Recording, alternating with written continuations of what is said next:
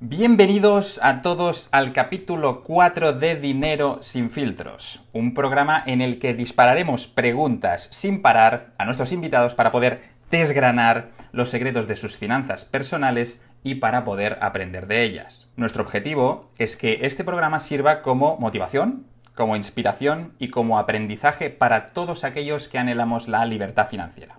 Esto va a ser educación financiera en vena.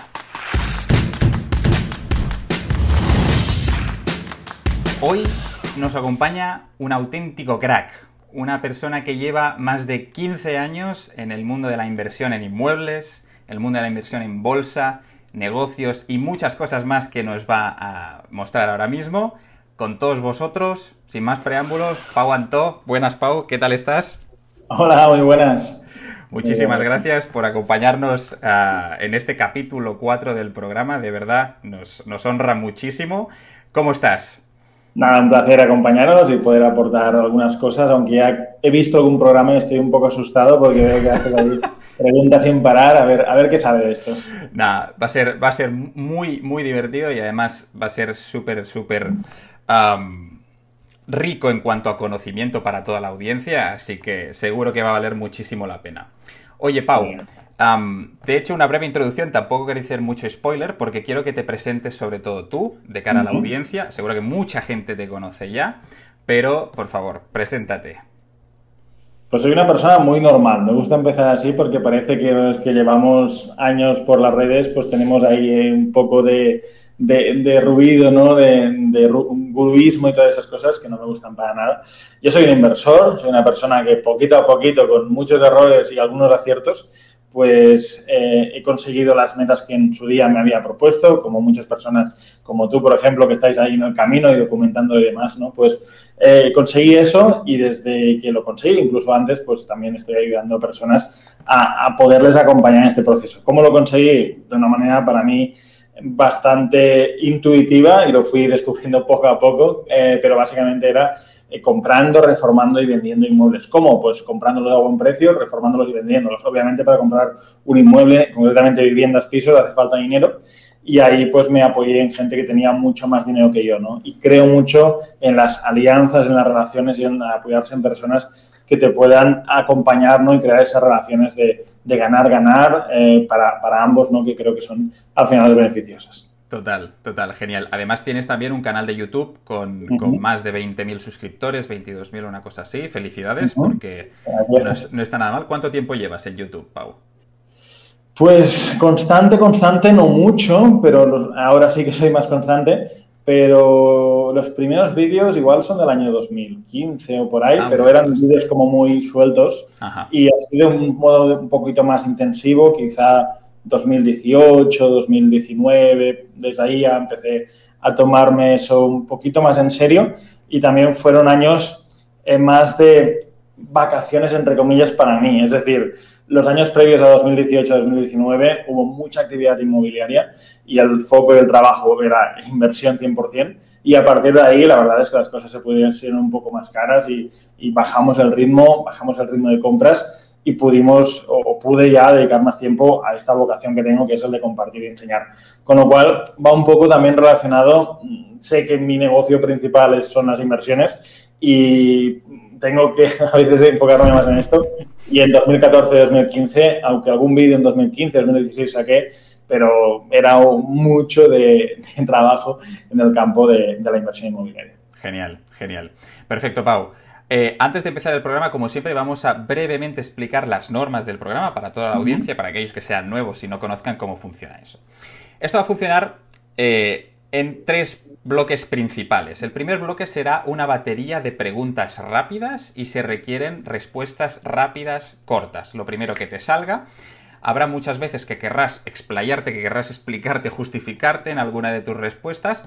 En principio no puedes, ¿vale? Tendremos después de este primer bloque un espacio para poder matizar y para poder justificar todas aquellas preguntas que se te hayan quedado pues en el, en el tintero, ¿vale? O con ganas de explicar, perfecto. Y después, obviamente, si respondes a todas las preguntas sin fallar, premio. Tienes derecho a preguntarme lo que te dé la gana y yo me comprometo a responderte. Y si no consigues pues contestarlas todas, castigo. ¿sí? Deberás pues eh, hacernos una mención diciendo que no fuiste capaz de superar el programa Dinero sin filtros en alguno de tus vídeos de YouTube. ¿Te parece bien? Me parece bien, pero soy competitivo, creo que lo voy a lograr. ¿eh? Yo también lo sé. Pero bueno, perfecto, Pau. Oye, ¿estamos listos? Vamos. ¿Sí? Empezamos. Pau, edad. 32. Titulación. Licenciada de Economía, economista. Muy bien. ¿A qué te dedicas hoy? Pues a invertir en bolsa, en inmuebles y negocios, como todos los vídeos de YouTube digo en radilla, y a enseñar a otras personas a cómo también pueden hacerlo. Perfecto. ¿Desde hace cuánto tiempo que haces esto? Pues inversiones, la primera fue a los 13 años, luego si queréis ampliamos qué inversión fue y enseño, podríamos decir, desde el 2008, cuando era el presidente del Club de Bolsa de la Universidad Pompeu Fabra y hacíamos formaciones en temas relacionados con la bolsa y traíamos ponentes y demás. Genial. Eh, ¿A qué te dedicabas antes de todo esto? Pues la verdad es que salí de la universidad y tuve solo un par de trabajos eh, relacionados con el mundo de la consultoría y también con la creación de empresas, fui como una especie de gerente de un vivero de empresas eh, y ahí aprendí muchas cosas de negocios. Pero poquito tiempo duré ahí. Muy bien. ¿Se, puede saber cuánto cobrabas en ese anterior puesto de hace tanto tiempo? Sí, poquito, poquito, eh, en torno a 20.000 euros brutos, o sea, poquito, nada salir de la, de la universidad. Sí, sí, nada salir de la universidad. Perfecto. ¿Por qué decidiste cambiar? ¿Qué fue lo que motivó ese cambio? Pues a mí siempre me gustaba mucho las finanzas, me gustaba mucho el dinero, me gustaba mucho el mundo de las inversiones y siempre he pensado un poquito, es cierto que esto hay que trabajarlo, pero como inversor. Entonces yo tenía claro que trabajar para otros desde siempre era algo temporal y quería crear algo mío propio. No tenía ni idea del qué y descubrí en el mundo inmobiliario esa posibilidad y esa oportunidad. Pero fue que mi mente ya estaba enfocada en esto es un paso, como el que estudia una carrera de cuatro años, la licenciatura en economía. Sí. Trabajaré un tiempo, cogeré experiencia y, y saldré de ahí. Por desgracia, hay mucha gente que le van subiendo el sueldo, tal, no sé qué, y luego coge hipotecas, se casa, hijos, y luego ya es más difícil salirse de ahí, ¿no? Pero yo fui rápido en ese sentido y me salí pronto. Genial. Cuando hiciste ese cambio, que siempre es un cambio valiente, ¿pasaste a cobrar más o a cobrar menos? ¿O a ingresar más o menos? Menos. Menos, sin duda. Y, por eso cuesta tanto hacer cambios en la vida, ¿no? O sea, es muy fácil cambiar cosas cuando vas a mejor, ¿no? Tengo un trabajo, me pagan 50.000 euros más o 5.000 euros más, lo que sea, cambio a mejor. El reto y lo difícil es eh, confiar lo suficientemente en ti para dejar algo seguro, que todo el mundo de entorno me seguro, para eh, pasar a ganar menos y tener ahí como la presión del entorno, de la familia, de, oye, que tenías un buen sueldo, que tenías eh, una nómina, bueno, no era súper buena, pero, pero, era constante como mínimo y era la media ¿no? que se puede ganar en, en España, por ejemplo. Perfecto, perfecto. Y hoy, Pau, eh, después de todos esos cambios, ¿cuáles son tus fuentes de ingresos principales? ¿Las puedes enumerar, más o menos? Sí, sí, sí. Bueno, hay unas cuantas ya, pero básicamente yo separo lo que son no es fácil separarlo, pero lo que son inversiones de lo que son negocios, ¿vale? Eh, ya hay algunas actividades que se combinan negocios e inversiones, porque los negocios requieren también de capital y a veces compramos negocios. Pero para hacerlo muy sencillo, yo diría que es la parte, digamos, de los inmuebles, ¿vale? Que es la parte quizá que expongo más públicamente, pero hay bastante más de esto. Luego la parte de los negocios, ¿vale? Negocios como de formación, negocios online, como por ejemplo negocios de e-commerce, estamos ahora entrando en un negocio de la Amazon FBA, ¿vale? Préstamos de empresas, o sea, diferentes tipos hay de negocios. Y luego los mercados financieros, que es algo que me encanta y me apasiona y si quieres luego ampliamos un poco más. Genial, genial. De, de todas estas fuentes de ingresos, ¿cuáles serían las dos principales? Depende mucho de cada año, ¿no? Pero sin duda, arriba, arriba están los negocios y, las, y los inmuebles. Eh, hay años, por ejemplo, que hay menos actividad porque voluntariamente paras la actividad porque no hay nada. El 2020 fue un año de no hacer prácticamente operaciones inmobiliarias y claramente ganaron los negocios a los inmuebles. Años anteriores ganaron los inmuebles a los negocios. Depende un poco más eh, del año. Sí. ¿Y la peor? La que dices, bueno, esta la peor son cosas que no salen y hay muchas cosas que no salen y los negocios que tienen o las inversiones que tienen más riesgo son en los negocios o propios o de terceros que inviertes y hay veces que esas inversiones, esos negocios, pues no despegan, no funcionan eh, y hemos tenido pues algunos fracasos grandes, ¿no? Por ejemplo, en algunas tiendas que hemos creado, en algunos negocios físicos, hemos tenido también fracasos grandes en préstamos sin garantía hipotecaria que no nos los han devuelto, con garantía hipotecaria, que es lo que hacemos ahora, la cosa va bastante mejor, ¿no? Con lo cual, ha habido errores, o sea, no estaría aquí de verdad si no hubiese un montón de errores y podemos abarcar tanto cuando quieras después en todo esto. Genial, genial. ¿Estas fuentes de ingresos generan más de medio millón al año? Depende un poco del año, ¿no? Pero te diría que sí. Y cuando hablamos de generar, habría que hacer ahí como la matización de si generar es facturar, que es un sí rotundo, o facturar son beneficios limpios al bolsillo, que esto ya depende un poco más de cada año. Eh, pero por lo general te diría que sí. Perfecto. Pau, patrimonio neto. ¿Estamos por encima o por debajo de los 2 millones de euros? Por arriba. Por arriba. Genial. ¿Eres libre financieramente? Sí, sí, sí. Ah, has comentado en algunas entrevistas que odias ese concepto de la libertad financiera o, no te gusta, ¿no? ¿Por qué? Bueno, digo siempre que soy libre y, y, lo cierto de esto porque no necesito un euro más para vivir, puedo vivir de mi patrimonio, pero digo también con la boca pequeña que soy libre financieramente porque creo que el concepto que se expande ahí es que no haces nada, no te dedicas a nada, eh, estás tumbado en una playa tomando un caipiriña o una piña colada. Y eso no es lo que yo hago, no es lo que me gusta hacer tampoco. Con lo cual, podría vivir toda mi vida sin trabajar en plan invertir en bolsa, el rendimiento que me den, dividendos, tal.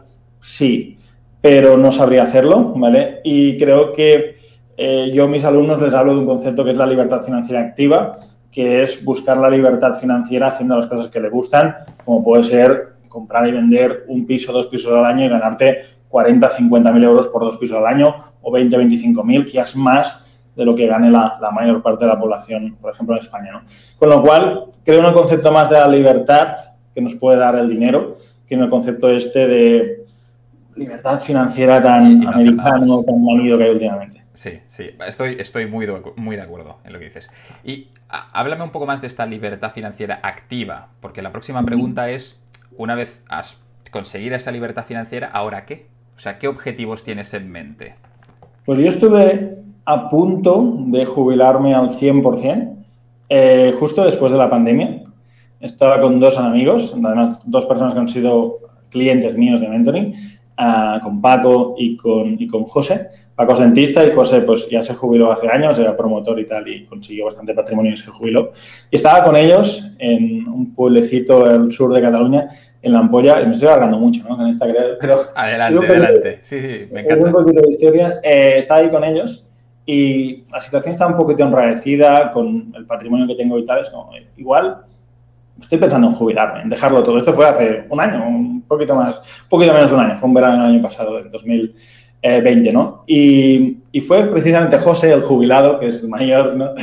tendrá como en torno a 60 años, y me dijo, Pau, mm, sigue, aprovecha, eres joven, tienes 32 años, en ese momento tenía 31 años, eh, tienes ganas, etcétera, y te mueve algo, ¿no?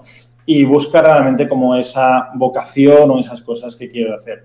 Y de hecho, eh, a mí me satisface mucho, no tanto mi éxito personal o mis ingresos económicos, sino también el poder, entre comillas, eh, clonar ¿no? o hacer que las personas tengan ese éxito. Y lo digo muchas veces que me da más felicidad el conseguir que otros hagan cosas y ganen 20.000 euros en un piso, una inversión o que sea, que incluso yo mismo conseguir ese dinero con mis inversiones. O sea, es raro de explicar, es cierto que llevamos muchas, muchas operaciones con los años hechas y no se ha perdido la magia, nos encanta ganar dinero, nos encanta invertir, pero sin duda eh, el ver que esas pocas cosas o muchas que puede explicar a las personas y esa ayuda que les damos para poder hacer que tengan resultados, pues es algo mágico. Y sigo hasta aquí con este objetivo de ayudar a más personas. De hecho, tengo una meta en la cabeza, que es conseguir que mil personas eh, antes de 2025 tengan esa sensación de libertad o de tranquilidad económica que yo mismo tengo y, que disfruto cada día. Y quizá ahí ya vuelva a, tomar una paellita con José y con Paco y diga, ahora sí, chicos, ahora sí. seguro, seguro que lo consigues. Lo que pasa es que cuando llegues a mil a lo mejor dirás, pues oye, ¿por qué no seguir ayudando a más gente? Esto nunca. Soy bastante bipolar en ese sentido. O sea, tengo una parte muy de ser tranquilo, tengo una parte muy de ir a por más, ¿no? Entonces, depende un poco del día. Digo, ¿para qué más? O sea, de verdad, no necesito más dinero del que tengo. O sea, es como, ¿para qué más, no? Y a veces mm, te metes en líos, ¿no? Buscando más cuando no hace falta, ¿no? O sea, ahí, bueno, eh, cada uno tiene que buscar eso, ¿no? De hecho, eh, es algo a tener en cuenta. A mí porque me gusta lo que hago en las múltiples facetas, ya sea la formación, ya sea las inversiones. Pero yo entiendo que mucha gente odia su trabajo y lo que quiere es tener un dinero para invertirlo en algo, lo que sea, y, vivir de eso. Pero cuando encuentras algo que realmente te engancha y te gusta, eh, no será difícil, no será fácil que yo me jubile. Además, hay que tener una cosa en presente siempre, que yo es una de las cosas también que siempre tengo presentes, es que yo no me puedo jubilar porque eh, a ver, sí que lo puedo de una manera responsable, pero si yo me jubilara en plan desconecto el móvil, desaparezco del mundo, eh, todos cargamos una mochila. O sea, yo tengo alumnos que aunque los programas hayan terminado, les ayudo constantemente en operaciones, tengo gente que espera cosas de mí y demás. O sea, no es tanto un punto de decir, consigo X millones y ya me jubilo. No, al menos tal y como soy yo, porque siempre aunque no estés en deuda porque ya has dado lo, más incluso de lo que te han eh, pagado o del acuerdo que tenías, pero siempre estás ahí como con la voluntad, al menos es mi manera de ser, la voluntad de ayudar ahí a otras personas. Genial, genial. Pau, ¿cuál será tu próxima fuente de ingreso?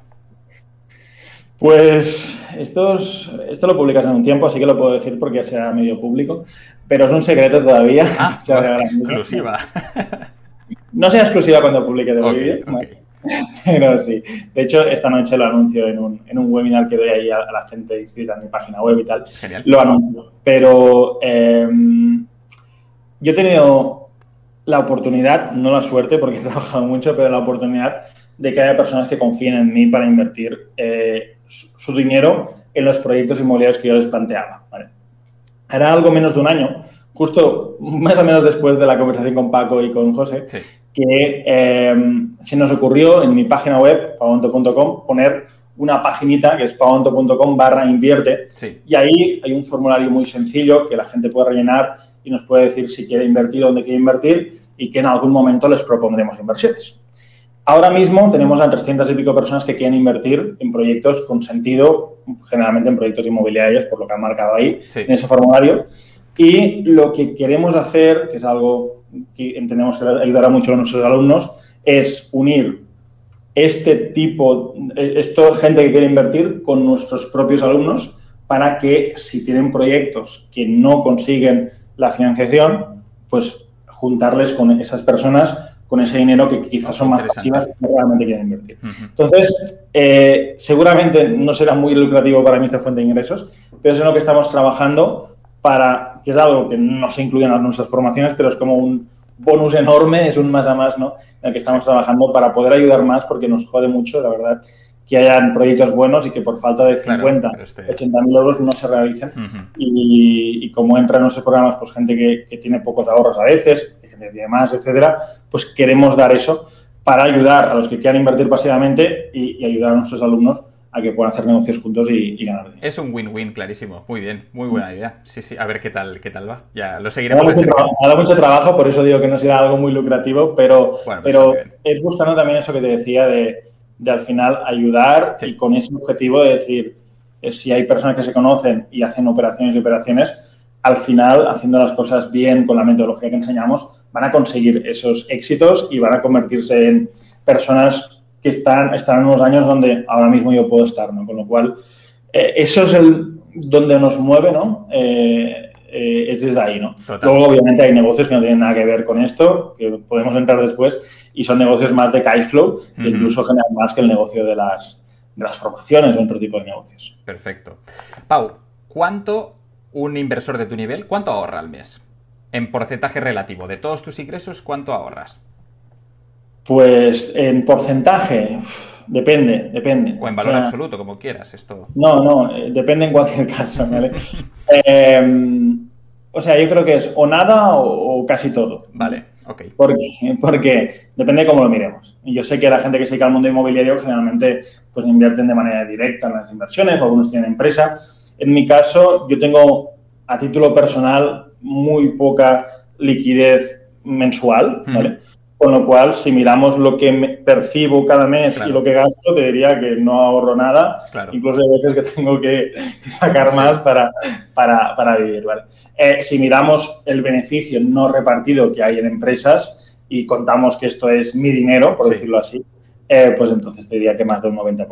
Pero eh, para mí es muy importante hacer esa separación y entender cuándo son momentos de reinvertir en el negocio y hacerlo realmente porque hay gente que cuando ve las primeras eh, pesetas o euros o dólares, pues enseguida reparte y yo he sido siempre, por eso quizá he crecido bastante rápido, ¿no? De, reinvertir los beneficios. Con lo cual, yo vivo una vida bastante normalita, ¿no? No es que gaste mucho. No sé si me lo preguntas también porque estás ahí con la radiografía, pero no, gasto demasiado, la verdad. Genial, genial. Perfecto. Eh, ¿Cuándo compraste tu primer inmueble, Pau? Pues si no recuerdo mal, mi primer inmueble fue en el año 2013. ok. ¿Cuántos inmuebles a día de hoy tienes en propiedad? Pues tengo eh, siete inmuebles y medio. Muy bien, muy bien. ¿Los compras todos al contado o con hipoteca? Todos los que tengo ahora mismo están comprados al contado. Alguna vez hemos comprado con hipoteca, obviamente, y hay veces que compramos también, o sea, tenemos inversores que nos apoyan, nos ayudan. Y lo cierto es que ahora mismo tenemos, aparte de esos siete inmuebles y medio, el medio es porque tengo uno a medias con mi hermano, eh, los, la idea, o sea, los tengo, los tenemos, eh, tenemos mucha liquidez ¿no? para, para poder invertir. Y yo creo que el 2021-2025 van a ser años, esa franja de edad de oportunidades. Por eso mi meta, visión particular de ayudar a esas mil personas a aprovechar esas oportunidades y a conseguir esa tranquilidad que comentábamos antes. Genial. ¿Inviertes como persona física o como sociedad? Casi siempre como empresa. Muy bien. ¿Cuánta gente sois en esa empresa? La que se dedica, digamos, a la parte inmobiliaria. O no sé todo el grupo cómo está montado, no lo sé. Somos muy minimalistas. O sea, yo creo que menos es más. Sí. Pues muchas veces las cosas son más sencillas y, bueno, somos tres, básicamente somos tres como internos, ¿vale? Y luego tenemos ayuda de muchas personas, Básicamente Juan Ramón, que es nuestro contable, Álvaro y todo su despacho legal, que es su asesor, ¿vale? Tenemos también a, centenares de inmobiliarias, tenemos a varias empresas de reformas, pero así como el núcleo duro, somos tres personas. Genial, genial. Estructura súper ligera, muy bien. Eh, ¿Qué tipos de inmuebles son esos en los que invertís? ¿Son viviendas, son locales, son oficinas, son edificios enteros, plazas de parking? Lo más rentable son los edificios. Lo que pasa es que están ultra caros últimamente porque han venido muchos capital extranjero para comprar edificios, con lo cual compites con una persona que no mira tanto este margen para reventa, sino busca un inmueble como valor seguro o un inmueble como alquiler y ahí es difícil entrar en esos precios. Y últimamente estamos comprando sobre todo viviendas porque nos está costando mucho comprar edificios a precios razonables y no sale el Excel, básicamente. Ok, ok, perfecto. ¿Cuál es la rentabilidad media de esas inversiones o digamos la mínima que buscáis, el objetivo? Nosotros buscamos una rentabilidad de un 25% bruto, antes de impuestos de sociedades en este caso, que casi todo lo hacemos por empresa, y bueno, son operaciones que nos... Luego hay algunas que son más rápidas o algunas que son más cortas, ¿no? Y luego la, de media estamos entre en torno a 6-7 meses, vamos a poner, para ser un poco más conservadores, 7 meses de tiempo entre el comprar, reformar y vender. Ese es un poco lo, óptimo.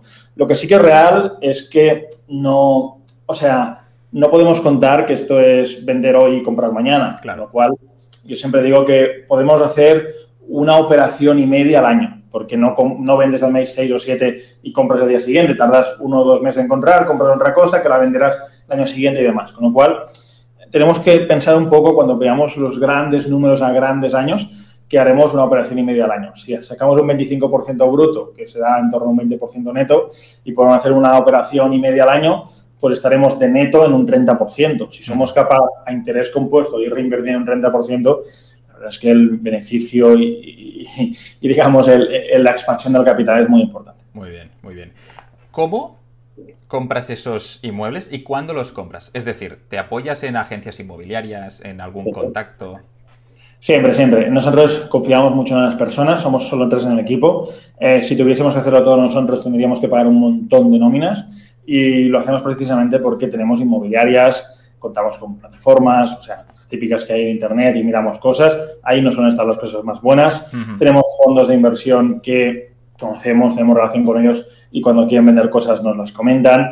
Fondos que muchas veces compran lotes muy grandes y nos venden lotes más pequeñitos adaptados a nuestros bolsillos, ¿vale? En Sareb, en bancos, o sea, compramos un poquito en todas partes. Lo que más me gusta es comprar bien inmobiliaria un producto de, de un particular. Siempre nos gusta más comprar el particular porque es más ágil. En el caso de Cataluña hay una, ley ¿no? que hay que hacer un tanteo de retracto, significa que hay que pedir un poco permiso para vender a un precio para comprar o vender a un precio un inmueble, con lo cual hay que pasar un tiempo, un cierto tiempo, hasta que te dicen, venga, sí, dos meses, incluso dos meses y medio, eh, hasta que te dicen, venga, adelante, se puede hacer la compra y eso no ralentiza el proceso, es capital parado, eh, la tira anualizada nos baja un poco, o sea, no miramos solo los números de la operación, sino una operación que sea directa a un particular o una operación que sea a, a, través de una plataforma, a través de un fondo, un banco, etcétera, que tenga que pasar durante el recto, priorizamos el particular porque es más ágil y más rápido. Y especialmente como contamos la contada con liquidez, pues vamos ahí mucho más a tiro hecho. Genial. ¿Dónde inviertes? ¿En qué ciudades, más o menos, o zonas? Y dentro de esas ciudades, ¿qué barrios? Vale. Eh, Barcelona, principalmente, Barcelona provincia, Barcelona capital está bastante difícil por los precios. Y como siempre digo, eh, compramos lo bueno de las zonas malas o lo malo de las zonas buenas. Que lo repito porque es muy rápido. Lo bueno de las zonas malas o lo malo de las zonas buenas. Generalmente compramos más lo primero. O sea, lo, lo bueno de las zonas malas es donde nos enfocamos más. Un barrio humilde con una zona buena y tal, compramos más ahí que en un barrio súper de lujo, un entresuelo sin ventanas casi. Vale. No compramos tanto. Ok, entendido. Has dicho que gestionas patrimonio de, de otra gente. Uh -huh. eh, ¿Tienes una mayor rentabilidad cuando gestionas patrimonio de otras personas que si, no, que si solo gestionaras el tuyo? ¿O mezclas ambas cosas? ¿O cómo, cómo claro. se... No, la rentabilidad es exactamente la misma okay. porque nunca he entendido ni entenderé a aquellas personas que eh, promueven una inversión sin ellos poner también su dinero, ¿no? El skin the game ¿no? es importante. Sí, sí. Entonces, siempre que hemos invertido en cualquier propiedad inmobiliaria, excepto los primeros años que estábamos más de gestores de una inversión de, de, de unos judíos, en este caso, y demás, es siempre que hemos invertido y estamos invirtiendo ahora es yo pongo dinero, me acompañas a la inversión. Y es algo que los explico también a mis alumnos, que es bastante más sencillo. Si yo te vendo una inversión para que tú inviertas, podrás confiar o no pero si yo realmente lo que hago con esto es que te digo, oye, voy a invertir en este activo, sí.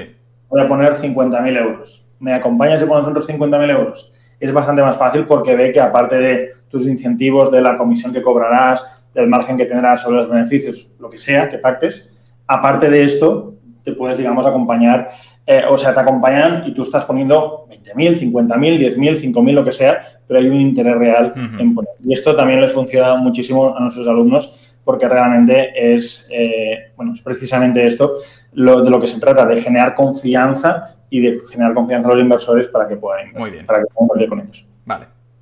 ¿Cuánto patrimonio has llegado a gestionar? Pues en una misma operación, eh, en torno a 2 millones, una operación, un edificio. Y, pero la realidad es que, bueno, la última década, ¿no? Pues hemos comprado muchísimo. De hecho, mi mano derecha y yo, juntos, hemos comprado 686 propiedades entendidas como unidades, es decir, un edificio de 10 propiedades, pues 10 unidades. O sea, en total 686 propiedades, que es, que es muchísimo, y, y, el otro día hacíamos números y era como, wow, es, es pues increíble. Sí, pues no está mal. Eh, ¿Estos 2 millones de los que hablabas, es, ¿venía de un solo cliente o no? ¿O eran...? Eso era una compra de un edificio en Barcelona, básicamente para reformar y vender. Ok, ok. O sea, sí, sí, venían, quien nos financió esto era un, un único cliente, un, único judío, cliente. con el que hicimos muchas operaciones. Genial. ¿Alguna vez durante esa gestión del patrimonio ajeno has llegado a perder todo el dinero? ¿Has llegado a perder el 100% del capital que te... No, y en inversiones inmobiliarias esto es imposible. O sea, uh -huh. en otros campos como los negocios es perfectamente factible, ¿vale? Y la verdad es que esto también lo podemos matizar después, ¿no? Porque los negocios tienen muchos riesgos y otros tipos de inversiones tienen riesgos, pero Total. en el mercado inmobiliario al final compras tochos y lo darán más o menos, pero, pero no, no, no, es imposible perder. De hecho, a día de hoy nunca hemos perdido dinero en el sector inmobiliario, pero también hemos dejado de ganar mucho por cosas que no veíamos totalmente claras, ¿no? Así que a veces animo a que la gente tenga un puntito de riesgo, aunque no esté todo 100% claro. Genial, perfecto. En tu opinión, Pau, me tienes que dar una cifra, ¿vale? Em, ¿Cuánto dinero crees que se necesita para empezar a invertir en inmuebles? 5.000 euros. 5.000, perfecto. Dentro de tu patrimonio neto, pues tendrás cash, tendrás inmuebles, tendrás acciones. ¿Qué porcentaje representan esos 7 inmuebles y medio? Muy poquito, pero eh, más que los... o sea, tenemos que tener en cuenta que tengo mucha liquidez, ¿vale? Ok, claro. Sí, sí. Entonces, si aislamos esta liquidez, ¿vale? Es decir, que no tenemos en cuenta toda esta liquidez que hay por ahí, que es mucha, pues probablemente eh, de lo que está invertido puede representar en torno a 35%. Pero hay mucha liquidez, insisto. Eh, que creo que hay que tener ahora mismo liquidez para aprovechar lo que nos viene. Oportunidades. 2021-2025. Genial. Has dicho 35% si quitamos toda la liquidez eh, sería más o menos inmuebles y el, resto de patrimonios es 65%. ¿Qué, cómo se reparte? En la gran mayor parte, o sea, otra parte más o menos igual está en, los fondos de inversión sobre todo y en la bolsa, porque creo que es una de las maneras más eficientes también de invertir si no quieres dedicar tiempo y esfuerzo, ¿no? Es decir, la bolsa al final de media, la bolsa entendida como general puede sacar un 7, un 8% de media anual, y es el histórico a 50 años. Sí. Eh, 6 y pico en función de qué índices coges, ¿no? Pero 7, pongamos 7%. Los fondos donde yo invierto en bolsa mm, están dando, los últimos 8 años, están dando una rentabilidad, que es cuando inició esto, están dando una rentabilidad del 11%, con lo cual, ¿para qué me voy a complicar yo con algún tipo de inversión que me requiera tiempo, como puede ser comprar y alquilar, por ejemplo, si soy capaz o estos gestores del fondo de inversión son capaces de lograr ese 11% al año y probablemente complicándome la vida con hipotecas y demás voy a sacarle un roce en función del capital que yo invierto del 10, del 11, del 12, del 13%. Muy bien. Bueno, son, son estrategias diferentes. También es cierto que ahí tienes la revalorización del inmueble, ¿no? Pero en mi caso, el segundo bloque más importante es el bloque de... Eh, digamos, de, financiero, ¿no? De, bolsa sobre todo y sobre todo fondos de inversión. Y además de esto, eh, aparte de esto, pues hay eh, préstamos a empresas con garantía hipotecaria, que es lo que comentaba un poquito antes. Y luego hay muchas cosas, porque soy un tío inquieto y me gusta invertir eh, en todo, ¿vale? O sea, me gusta invertir en muchas cosas, indagar. Generalmente son cosas que van mal, también te lo digo, porque pues muchas inversiones hemos tenido, cosas que inviertes y desinviertes porque no lo ves claro. Recuerdo a principios de 2020 teníamos, además lo publiqué en YouTube, lo enseñé y lo mostré y tal, más de 300.000 euros en crowdlending.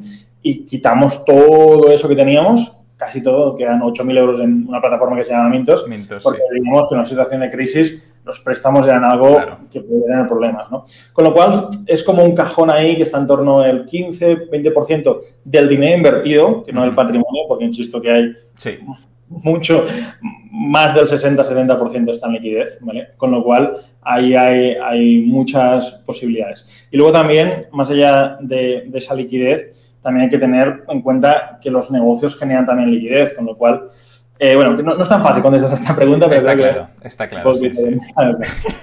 Gracias, Pau. Eh, hablemos de bolsa, ¿vale? Que es un tema que te gusta. Has dicho, invierto pues a través de fondos, pero también tengo acciones partes de, acciones. Y luego, explícanos, es decir, ¿inviertes en fondos, inviertes en acciones? ¿Lo haces tú mismo con índices? ¿Cómo, lo gestionas? Pues tengo ahora mismo un índice y tengo dos acciones y lo demás son fondos gestionados por gente que sabe mucho más que yo y yo creo que también hay que saber entender cuando tú eres bueno en algo y cuando no eres bueno en algo y delegar esa gestión en gente que lo hace mejor y que año tras año pues supera los índices y que históricamente están obteniendo resultados a veces incluso eh, pues eh, el principal fondo donde invierto está superando por cuatro a su índice de referencia, con lo cual estamos hablando de rentabilidades bastante altas. Y yo creo que es importante pues encontrar los, los grandes del mercado y darles el dinero para que te lo gestionen si es que lo están haciendo bien. Y hay muy pocos eh, fondos que de verdad que lo hagan bien, pero la verdad es que, bueno, que hay unos cuantos que, que sorprenden su rentabilidad de lo que están ahí sacando. Perfecto. O sea, sería la mayoría en estos fondos y luego tienes una parte más pequeña que están en estas acciones, pocas acciones y el índice. Eh, dinos una acción favorita. Una que te guste mucho ahora mismo. Pues te diré una que tengo, que desde hace mucho tiempo, que es Microsoft. Muy bien. La compré, la empecé a comprar en 2015, eh, que hace nada, pero valía 37 o por ahí cuando la compré. Y ahora estará, no sé, en torno a 250 dólares. O sea que. Y las últimas acciones que compré en Microsoft las compré en septiembre del 19 a, en torno a 130 y largos euros, casi 140 euros. Con lo cual, son acciones que han ido muy bien. No sé cada sector tecnológico no soy muy, eh, no soy muy pro tecnología. Y de hecho soy muy de Mac, o sea, tengo Mac y todo y tal, pero Microsoft creo que es una compañía muy estable que ha hecho bien las cosas y no ha ido tan a, a, booms puntuales, sino que es una compañía que ha hecho toda su vida las cosas muy bien. Y creo que puede ser un valor seguro, aunque puede que si el sector tecnológico está sobrevalorado, como lo creo 100%, pues puede haber ahí una corrección. Eh, puede que venda, puede que venda una parte porque hay plusvalores ya bastante importantes por ahí. Genial. Una acción que detestes, que odies. Bueno, mi primera, mi primera no, pero mi primera peor experiencia fue en Deutsche Bank. Eh, en, la crisis financiera, eh, precisamente haciéndole caso a a mi principal mentor, ¿no? Que los bancos han bajado mucho, que esto no puede ser y tal, sin ver quizá que aunque se habían bajado mucho, bajarían más. Y creo que también fue un aprendizaje de, aunque admiro profundamente a mi mentor y me ha enseñado mil cosas, pero que no hay que hacer caso a ciegas de lo que te dicen. Eh, seguramente me hubiese equivocado igual si yo hubiese decidido, ¿vale? Pero que al final creo que también hay aprendido una lección y vale, bueno, varios, ¿no? Y también que cuando una cosa baja, pues puede seguir bajando mucho más. A veces los humanos somos de comprar las cosas en descuento y en rebajas. Eh, y muchas veces lo veo, ¿no? Gente que por 50 euros quiere conseguir todo el oro del mundo y no es posible, ¿no? O gente que con 50.000 euros quiere comprar un piso en el Paseo de Gracia o en la calle Serrano pues tampoco es posible, ¿no? Con lo cual tenemos que entender un poco la realidad y cuando las cosas están bajando, a veces es más probable que sigan bajando que que de repente cuando tú compres en la vuelta y empiecen a subir. preguntarse el por qué está bajando, que mucha gente, mm. sí. ¿Inviertes en criptomonedas, Pau? Sí, bueno, invierto, sí, sí, tengo, tengo, hay dos criptomonedas que tengo muy poquito. Si antes veíamos el patrimonio, pues menos del 1% de mi patrimonio está ahí. Muy bien. ¿Qué, criptomonedas son, si lo podemos saber? Las, sí, las más. Bitcoin y Ethereum son las más conocidas. Ethereum va muy bien, ¿eh? de hecho, últimamente. está, disparada, sí. 4.200 dólares, una cosa así. Sí, sí. Bueno, ha bajado, ah, pero bueno, eh, sí, sí, una pasada. Em, temas perturbadores del mundo cripto que nos han pasado a todos. ¿Te has llegado a meter en plataformas raras del mundo cripto donde te prometían altísimas rentabilidades? Sin duda me he metido. Eh, y la verdad es que han sido una experiencia nada bonita, tanto para mí como para, amigos y conocidos que decidieron pues, invertir conmigo. De hecho, fuerte de todo esto es eh, que, que yo no me yo tenía algo en estas plataformas, pero fue precisamente mis alumnos que me pidieron en un bootcamp, en una formación que hacemos presencial, eh, en el bootcamp 6, en julio del 2020, me pidieron, oye, pa, vamos a montar un grupo, vamos a ver qué hacemos, que esto va a subir, que esto es el futuro y tal. Yo busqué por una serie de personas que nos pudieran un poco asesorar, recomendar, porque yo no tengo, ni tenía, ni probablemente tendré ni idea de este mundo. ¿no? Y la desgracia de esto es que eh, fue un resultado nefasto, que además aunque la gente entiende que yo no tenía ni idea y nos vino unas personas, nos recomendaron algunas plataformas, invertimos y tal, pues fue algo bastante dramático en este punto. Y es más, al final, a principios de año, cerramos todo esto y dijimos, bueno, la experiencia, yo en ese sentido sí que fue muy coherente con todos los alumnos y les dije, oye, invertir poco, no reinvirtáis, yo sacando el beneficio y demás. Y gracias a esto yo no, no perdí dinero, perdí poquito, ¿vale? Pero eh, la verdad es que había alumnos que yo les tenía que llamar en plan, oye, que, no inviertas tanto, saca la mitad de lo que has puesto y tal, porque al ver esos números locos de los 8%, 10%, 15% mensuales, la gente se volvió absolutamente loca. Y lo, lo, último que te quería comentar aquí es, es que también es, es, una parte muy importante que cuando vendamos algún tipo de inversión o, sugiramos, etcétera, que seamos conscientes de desde qué punto lo hacemos. Si yo hubiese ido desde el punto de soy experto en criptos, invertir aquí, que es una maravilla, pues me hubiese llevado muchas hostias. Me he llevado alguna, porque la gente al final, coño, que tú me dijiste qué tal, ¿vale? Pero eh, yo, claro, invertir poco, yo no tengo aquí ni idea, ir probando, no reinvertáis. O sea, se, se avisó mucho, ¿no? Aún así, obviamente, pues hay gente que, que no está muy contenta y lamento profundamente haber, haber hecho esto, ¿no? Y el aprendizaje probablemente que me llevo es, eh, es esto de, de, de zapatear tus zapatos, ¿vale? Sí. De hecho, lo, lo, que hicimos cuando cerramos este grupo es, oye, alumnos del Bootcamp Libertad Financiera, ¿queréis seguir con esto, viendo opciones? Sí, vamos a crear un grupo solo para alumnos que entiendan la filosofía, que entiendan que yo no quiero ni ganar dinero con esto ni nada por el estilo. Eh, y hay simplemente un requisito, que es que no se puede hablar, comentar con nadie, ni por público ni por privado, de ninguna plataforma que tenga, tenga la mierda de enlaces de referidos estos. ¿no? Uh -huh. Precisamente ahí donde empiezan los problemas y donde la gente empieza a promocionar, oye, que esto va muy bien, tal, y no lo hace 100% porque, eh, porque esto vaya bien, sino porque va bien, pero puede no ir bien, pero tengo un incentivo para que tú te metas. ¿no? Entonces tenemos ahora un grupo chulo, bonito, donde nos estamos ayudando a, a, sacar del marrón que hemos tenido con varias plataformas de estas raras, ¿no? Uh -huh. eh, y que además hemos creado más comunidad con los alumnos porque estamos viendo lo que genuinamente pues la gente al final, eh, oye, pues yo invierto aquí lo hago así y tal, y estamos creando un grupo chulo desde ahí. Sigo siendo un 100% desconocedor de este campo, pero creo que también como una cosa mala se puede convertir en una cosa buena. Te decía antes, no he perdido dinero en inmuebles, pero he perdido dinero un montón de cosas. Otro tipo de cosas. Sí, sí.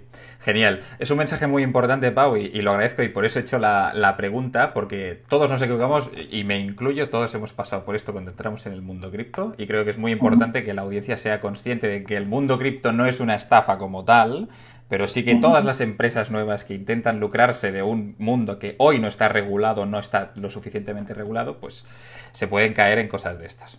Y creo que al final el, el, truco este, eliminas toda la mierda, es no se puede invertir en nada, ni se puede recomendar, ni se puede comentar nada que tenga un enlace referido. Uh -huh. O sea, con esto ya eliminas la basura que hay por todo sí, este. Sí, filtras mucho, correcto. Uh -huh.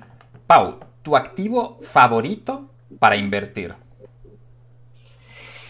Pues depende de cada momento de cada uno, ¿no? Eh, yo estoy migrando una parte de mi patrimonio desde hace un, un, tiempo también porque es cierto que yo soy muy economista en el sentido de que me baso mucho en ciclos. Es cierto vale. que mi faceta más conocida es la inmobiliaria, pero sí que me baso mucho en ciclos y al basarme en ciclos veo no como una bola mágica, pero sí que veo un poquito hacia dónde va el mundo o como mínimo lo intento. ¿vale?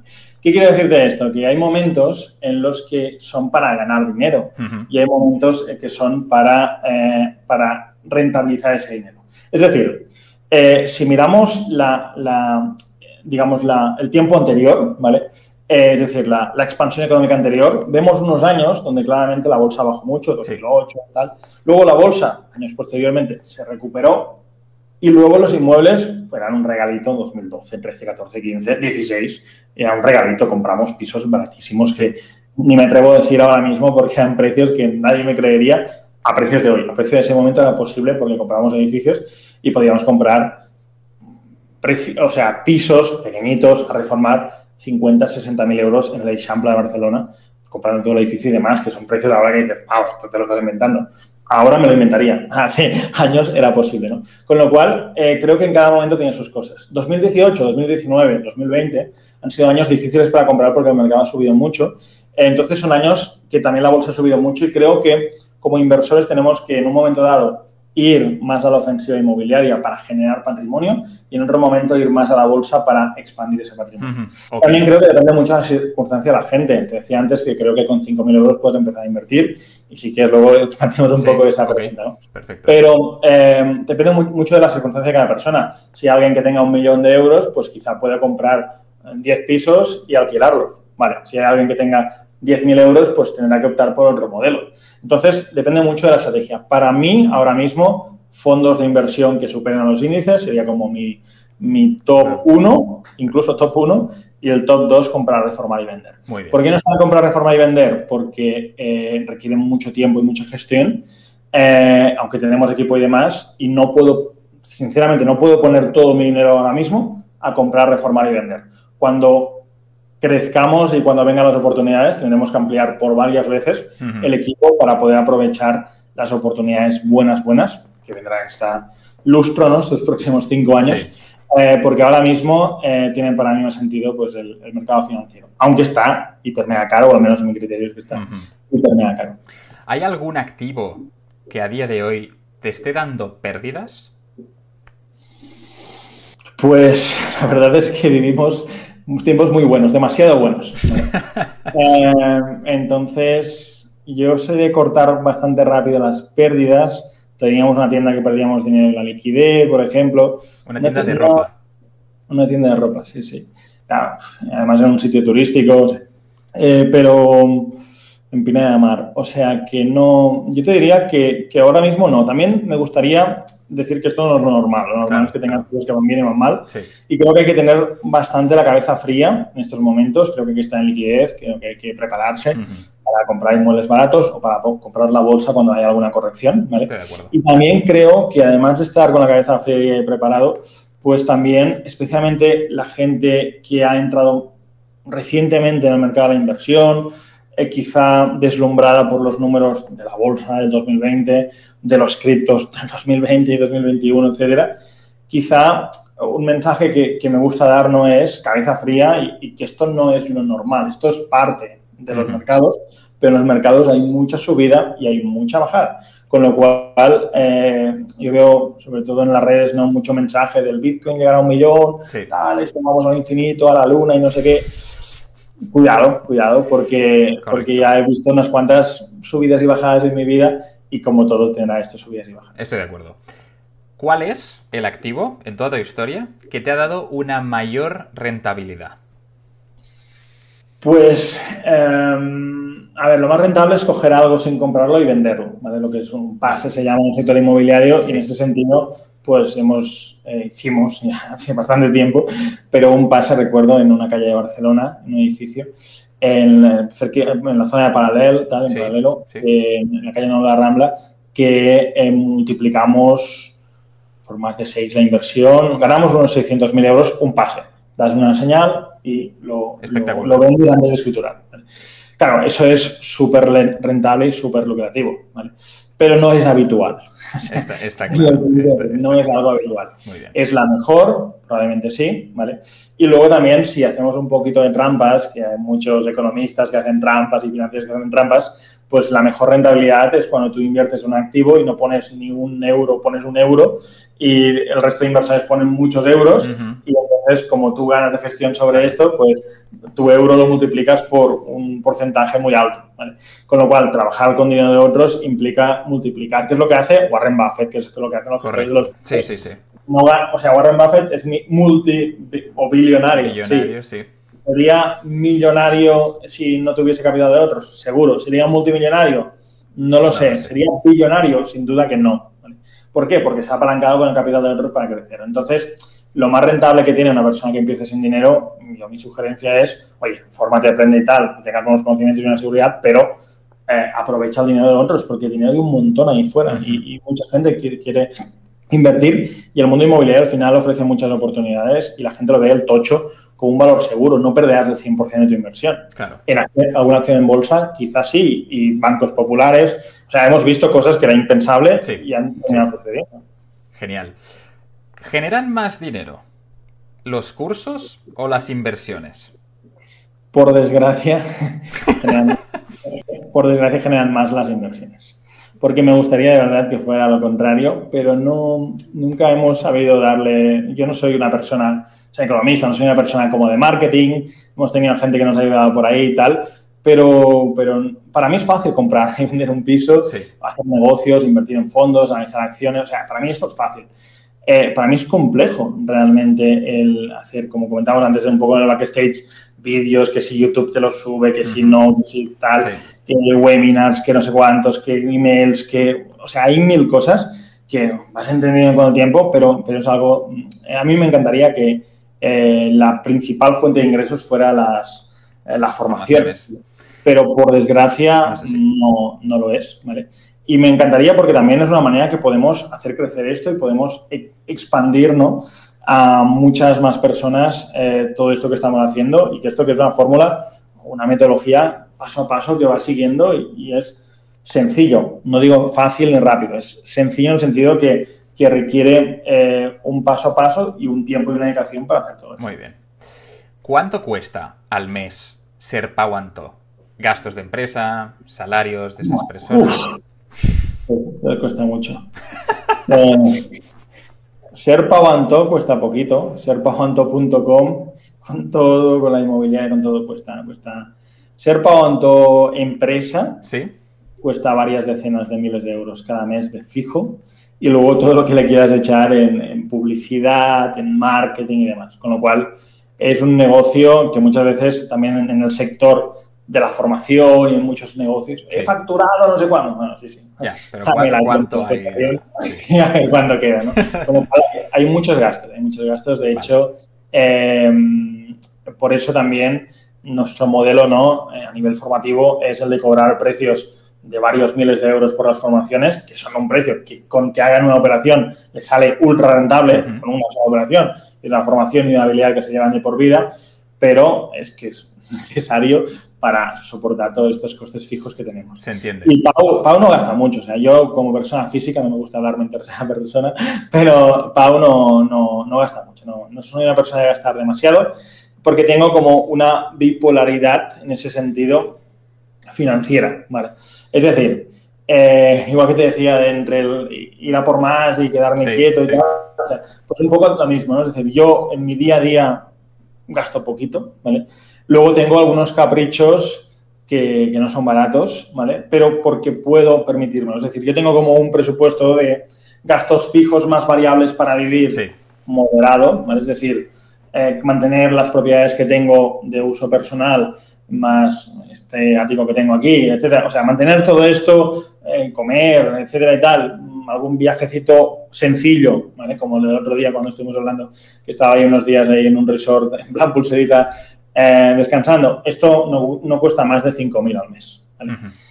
Lo único es que después, cuando las cosas van bien, cuando los negocios acompañan, cuando decides sacar dinero, pues aquí pues he hecho locuras, caprichos, como comprarme relojes que son que valen bastante dinero, o he comprado eh, alguna, algún coche que me apetecía en un momento dado, o he hecho viajes muy bonitos por el mundo y he disfrutado también de experiencias. Con lo cual, mi estilo de vida de vivo bien, 5.000 euros, etcétera y tal, tengo varias propiedades, etcétera, o sea, todo esto es asumible. Luego, si los años son buenos, pues puedo permitirme algunos caprichos de los que tampoco me gusta, por eso no te digo ejemplos, ostentar, ni me verás en las redes enseñando relojes. Ni, Ok.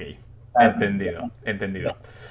Pau, tema polémico donde los haya, sobre todo últimamente, pues se ha hablado bastante de esto. Vives en Andorra y luego si quieres lo podemos matizar. Pero ¿es por un tema fiscal? ¿Qué significaría para pauanto.com residir en, en- en España? Ok. Es, es por las vistas, lo digo, lo digo siempre, por aquí tenemos. a ver si se ve. Espectacular, espectacular. Es por las vistas, o sea, realmente es por, la- es por las vistas, no, no por nada más. ¿eh? Yo pudiendo estar aquí trabajando viendo esto, pues prefiero esto. Pero no, a ver, hay, hay muchas razones eh, y obviamente sé que es un tema polémico, pero hace mucho que dejé, dejé de opinarme lo, lo que opinan otras personas, especialmente si son personas que ni conozco ni me conocen realmente. Y yo sé que, que es un tema polémico. Mira, he venido por, por muchas razones a vivir a Andorra, ¿vale? Eh, y te cuento después cómo afecta a nivel fiscal, que tampoco es tanto, y ahora te cuento por qué.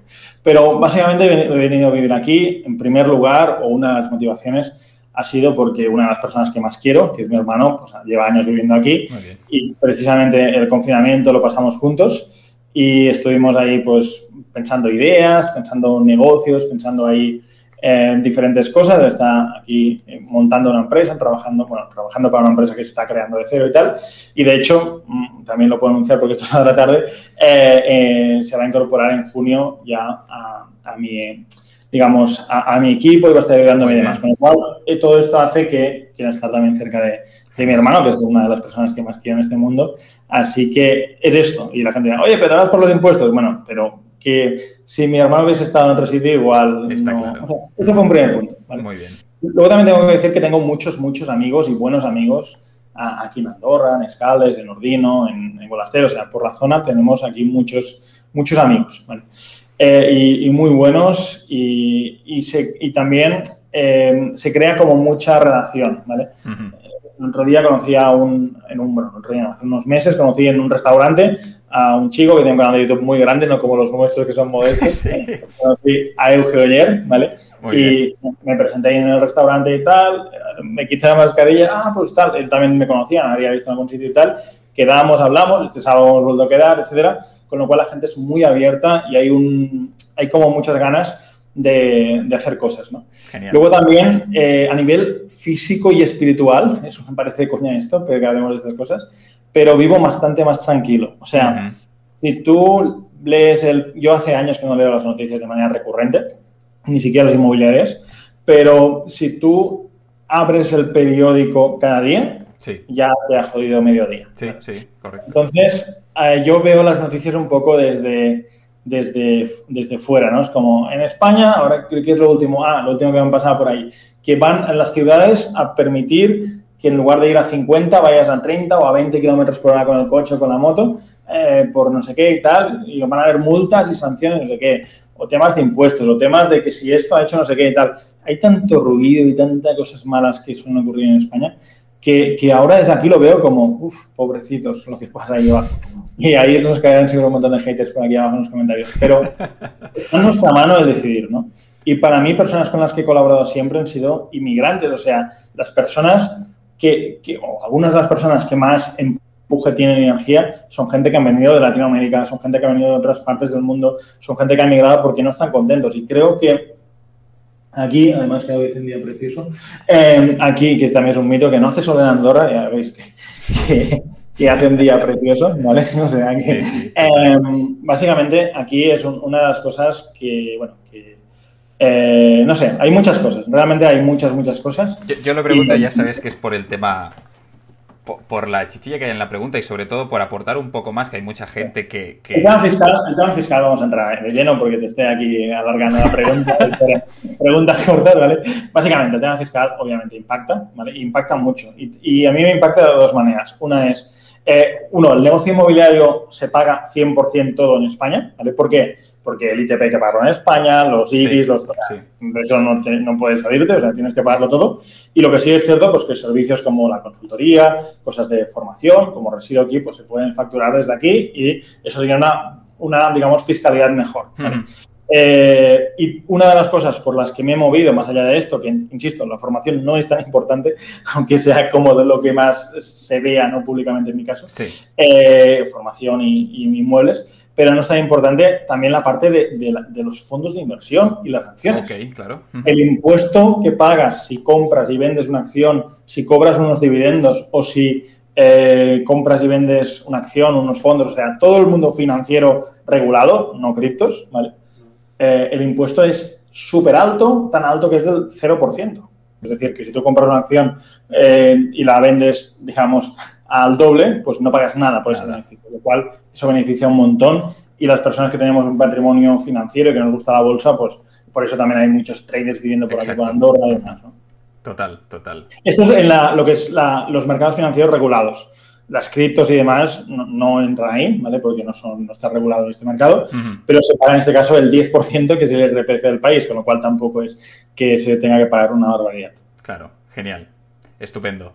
Eh, yo, lo pregunto, pero bueno, claro, yo también estoy viviendo fuera de España y también en un país con una carga fiscal muy ligera. Y, bueno, pues tiene muchas ventajas en ese sentido que hay mucha gente que no comparte, pero que son, es así y, la verdad es que es eh, pues muy ventajoso en ese sentido. Pau. Mira, el otro día decía en una mastermind que me invitaban unos colegas eh, que tienen una formación, me invitaban para explicar un poco y les preguntaba a los alumnos, ¿sabéis cuál es el principal gasto de la gente con pocos ingresos en España? Su casa. Y de la gente con más ingresos, sus impuestos. Sus impuestos. Y realmente, si haces números de lo que te cuesta, una persona que gane 40, 50 mil euros, probablemente su principal gasto, que ingrese 40, 50 mil euros, serán los impuestos. Y una que gane 15, 20 mil será su casa. Depende de la casa que viva la persona de 40 mil, igual tiene ahí, está gastando más de lo que debería, ¿no? Pero ese concepto, y se agrava si gana más de 100, 100, 100 150 o 200 mil euros, es algo a tener en cuenta. Insisto, depende de la casa, ¿no? pero es algo a tener en cuenta. Total, total. Pau, ¿cuál sería la primera inversión que le recomendarías a alguien que te viene, pero que tiene poco capital. Te viene una persona con 5.000 euros y te dice, quiero invertir, ¿qué le recomiendas? Depende de si se quiere dedicar a la inversión en inmuebles o se quiere dedicar a otra, o no le gustan los inmuebles y quiere invertir en otras cosas. Él te dice, yo tengo 5.000 euros, ¿qué hago? ¿Cuál sería la cosa que le dirías tú? Sé que es pues aquí yo, es, difícil, ¿no? Pero yo, yo sí que me enfocaría en saber un poquito si quiere tomar el esfuerzo que requiere invertir en inmuebles, porque creo que es el mercado más rentable si te esfuerzas y trabajas, o por otro lado, eh, si, no le gusta esto, le sugeriría ETFs y, fondos indexados o algo así que vas aportando un capital cada mes y sabes que de media puedes tener un 7, un 8% anualizado, no cada año, anualizado en, todo eso. Perfecto, perfecto. Mañana te levantas, bueno, en tu caso pues tendrás toda la liquidez esa que comentabas.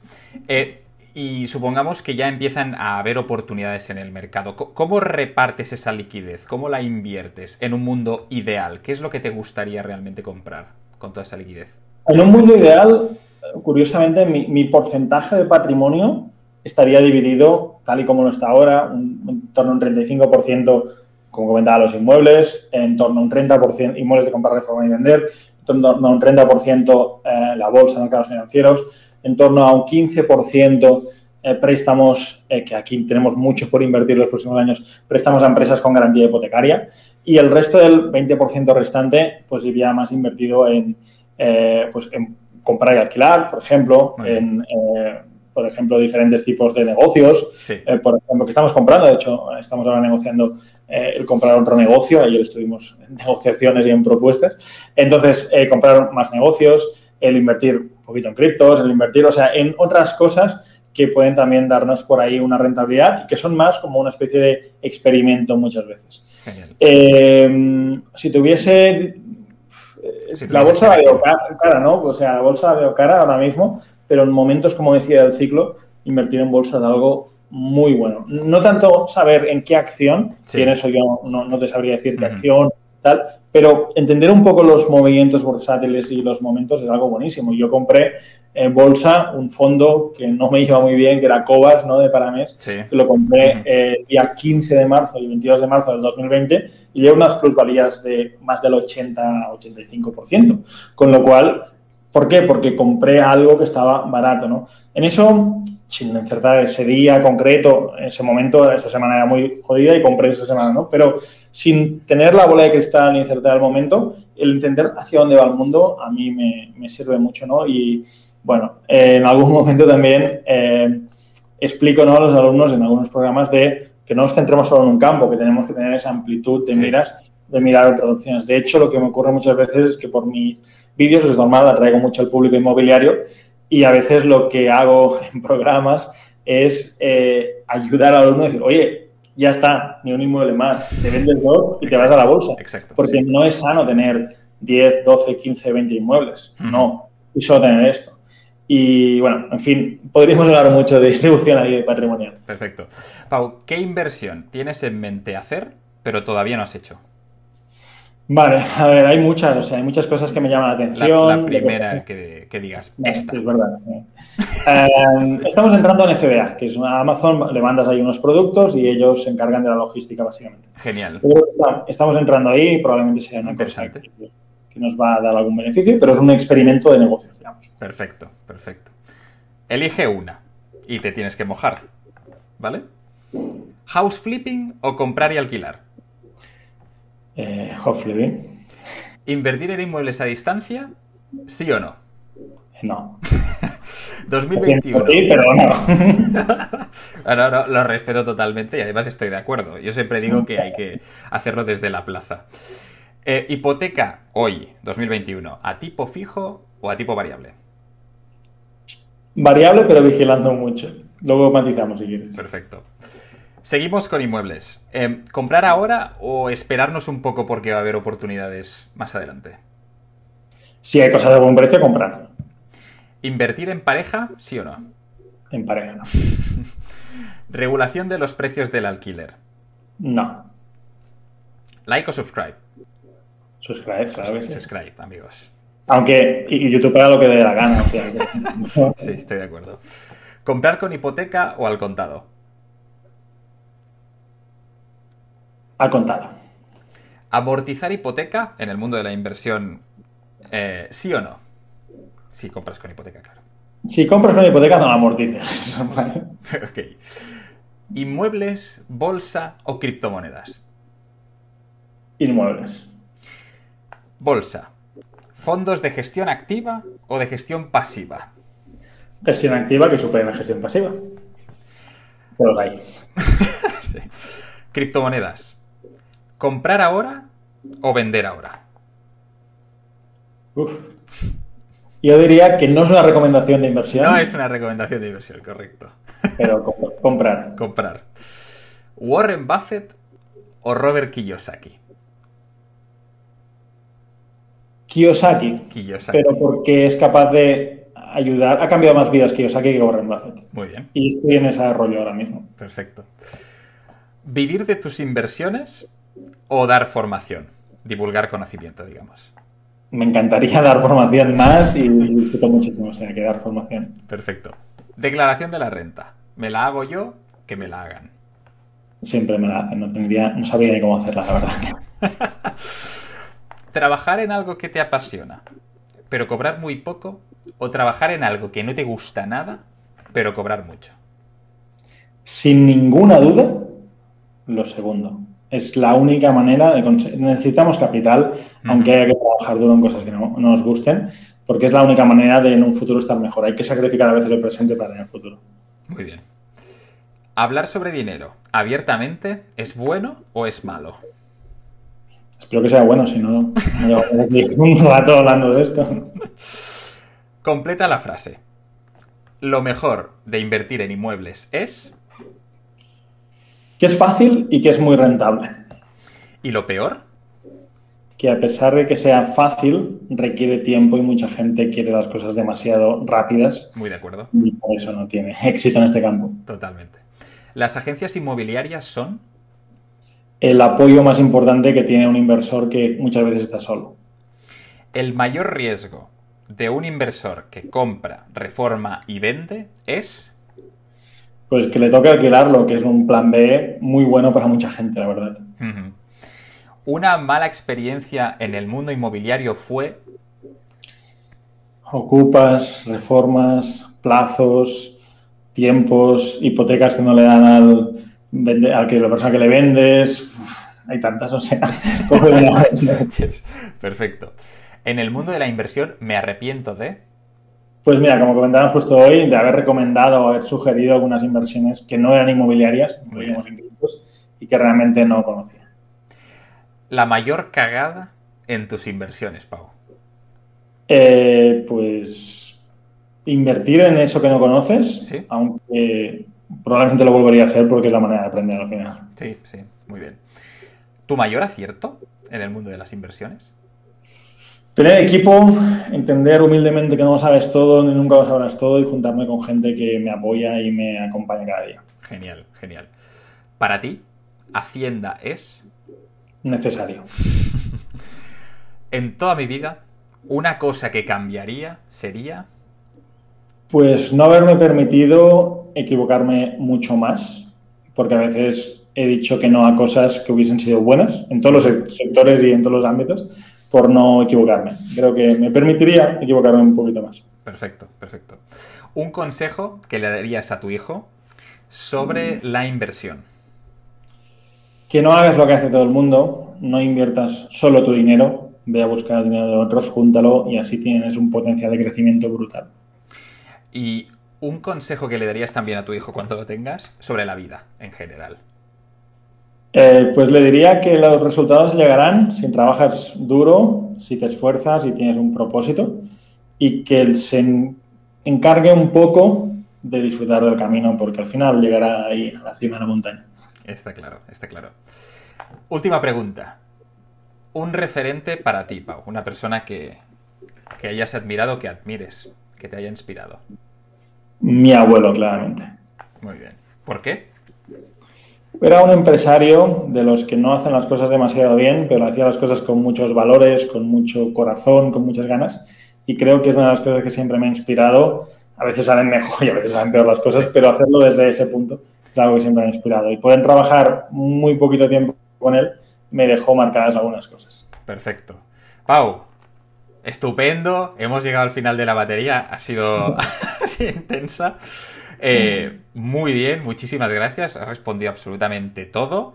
Con lo cual ahora tienes el premio de preguntarme lo que te dé la absoluta gana y yo me comprometo a responderte.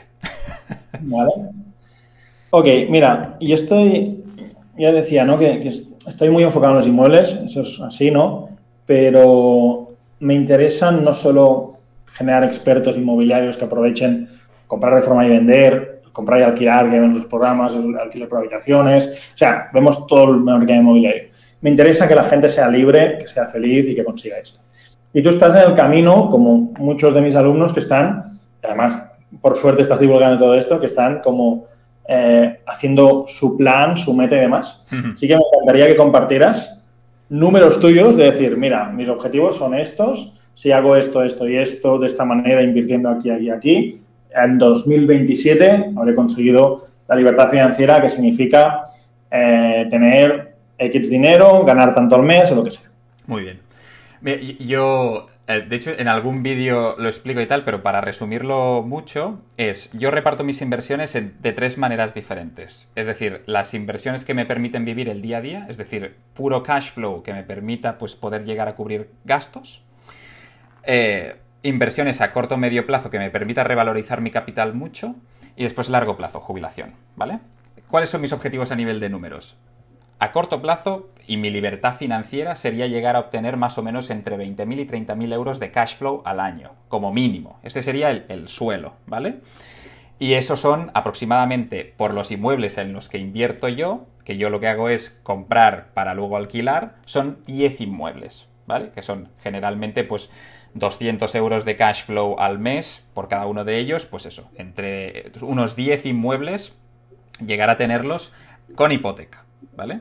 Eso sería mi libertad financiera, el suelo. A partir de allí, pues empezar a crecer. Luego, lógicamente, no solo invierto en inmuebles, sino que también tengo otras líneas de inversión, cripto, fondos como tú, también algunas acciones de bolsa y algunos negocios. Y lo que estoy intentando es llegar a ese millón de euros, a un millón de euros de patrimonio neto.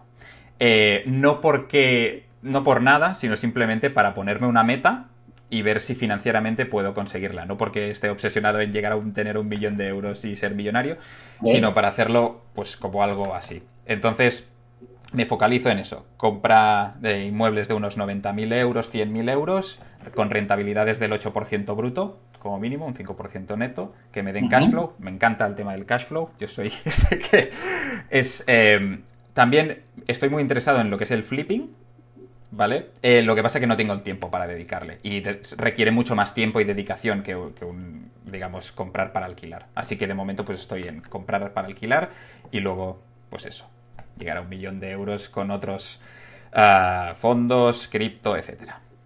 ¿En qué año conseguirás eso? En, en, bueno, más o menos tengo planeado un inmueble al año durante 10 años y a los 10 años eh, también llegar a conseguir, a, sumando las otras vías, ese millón de euros. Ok. Sería, de, y esto lo empecé en 2020, o sea que sería en 2030. Muy bien. De, de momento vamos bien. O sea, de momento vamos. ¿Qué tienes comp comprado ahora de inmuebles? ¿Tienes no, en un... inmuebles solo tengo uno ¿No? comprado uh -huh. y alquilado. Y ahora estoy ofertando el segundo. Ya he lanzado algunas ofertas. Y, y bueno, esperemos que, que, lo pueda volver a comprar. Y pues nada, volver a ahorrar. Y el año que viene, uno o dos más si puedo. Y así. Muy bien, muy bien. Sí, sí, esa es la idea. Pero bueno, Perfecto. veremos cómo va. Gracias, Pau, por un gran futuro, sin duda. Y el millón, si yo le dijera algo al Pau de hace 10 años, le diría que un millón es poco. O sea, te das cuenta que cuando aprendes las cosas necesarias y tomas acción y haces, eh, los números que en tu cabeza imaginas se pueden disparar por mucho más. Ojalá volviese hace 10 años y, y, y, le contara esto, porque no, no se lo creería probablemente, pero eh, se puede conseguir mucho más realmente. O sea, eh, estoy obsesionado en que no hay que buscar si quieres tanto, pero sé que conseguir ese patrimonio no es algo, eh, digamos, imposible, ni mucho menos. Uh -huh. y incluso ya verás que probablemente lo conseguirás, lo conseguirás antes. eh, porque, porque creo que tener un millón hoy está muy bien, pero es suficiente, sin duda, ¿vale? Pero haciendo las cosas que estás haciendo el trabajo que estás haciendo, estoy seguro que podrás eh, Gracias. Bueno, espero, espero que sí, ya lo veré, o, no a lo mejor, pero sobre todo es aprender en el camino, ponerme estas metas y simplemente desmitificar el hecho de ser billonario, porque muchas veces nos imaginamos esas pelis de Hollywood y tal, sobre todo la gente joven, y realmente no es así, no es así. La vida del millonario normal tampoco es tan diferente a la que tenemos nosotros, simplemente es saber gestionar, como bien dices, pues el dinero y, las finanzas, ¿no? Saber hacer crecer ese dinero. Muy bien, Pau, pues vamos con la parte de matizar algunas de las preguntas que se está quedando esto eh, un poco extenso, pero creo que es muy chulo. Si tienes que cortar, tú me lo dices y paramos, ¿vale? Ok. Em, yo he apuntado algunas por aquí y luego si tú quieres eh, eh, compartir más, pues compartimos más. Has dicho que siempre que puedas compras al contado en lugar de comprar con hipoteca. Y hay mucho debate siempre al respecto y tal. Explícanos por qué, porque nos has dicho depende de algunas cosas. Claro, sí. Em, a ver, básicamente hay modelos y modelos. O sea, la gente invierte en inmuebles. Bueno, invierte en inmuebles es que compras amarres, compras naves industriales, viviendas, locales, trasteros, eh, los compras para alquilar, los compras para vender. O sea, el, mundo inmobiliario, que precisamente lo que tratamos en la formación, es enorme y, tratamos todos esos campos para que cada uno entienda cuál es su modelo y si nosotros formamos a la gente que, compra y alquila. No es el modelo que yo más promulgo porque creo que trabajando duro puedes conseguir más con otros modelos, pero si tuviese que decir algún tipo de orientación a ti, te diría claramente que compres y alquiles con hipoteca. ¿Por qué? Porque estás lejos de donde compras, etcétera, y no vas a comprar, reformar y vender, que es inviable, ¿vale? Con lo cual, hay que entender un poco eh, la situación de cada uno, ¿vale? En el modelo mío, ¿por qué compramos al contado? Porque hacer una hipoteca para eh, comprar un piso que lo vas a vender en seis meses, el banco la segunda hipoteca dirá, no me llames más porque estoy teniendo un montón de gastos para que conceder una hipoteca y me lo cancelas a los seis meses no me sale cuenta. Por eso nos financiamos muchas veces, y mis alumnos se financian muchas veces con inversores, precisamente por ese punto de que eh, el banco la que te pilla dos o tres veces haciendo una hipoteca y cancelarla a los seis meses o al año, no le compensa y menos ahora que el banco tiene que asumir mucha carga y muchos costes a la hora de hacer la hipoteca. Principalmente por esto. ¿Es un buen modelo el comprar con hipoteca a largo plazo? Depende del activo que compres porque parece que, no, el modelo es comprar con hipoteca, que es el modelo Kiyosaki, ¿no? De toda la vida, de hipoteca, de compra inmuebles y tal, depende del inmueble que compres. Y yo escucho a veces personas que, que, que cuando me hablan y digo, madre mía, qué jaleo te estás metiendo, pero compran pisos, pisos basura, básicamente, pisos que tienen mucho riesgo en barrios jodiditos, quintos sin ascensor y, y con comunidad de vecinos problemática. Dices, pues mucha suerte, porque pagando la hipoteca sin cobrar muchos veces, muchos meses el, esto, ¿no? Con lo cual, depende mucho del modelo eh, y entiendo que es un modelo accesible hasta cierto punto. Es decir, yo el modelo que promulgo, insisto, ¿eh? en las formaciones tocamos este modelo, hablamos de hipotecas, o sea, tocamos todo el abanico inmobiliario, ¿vale?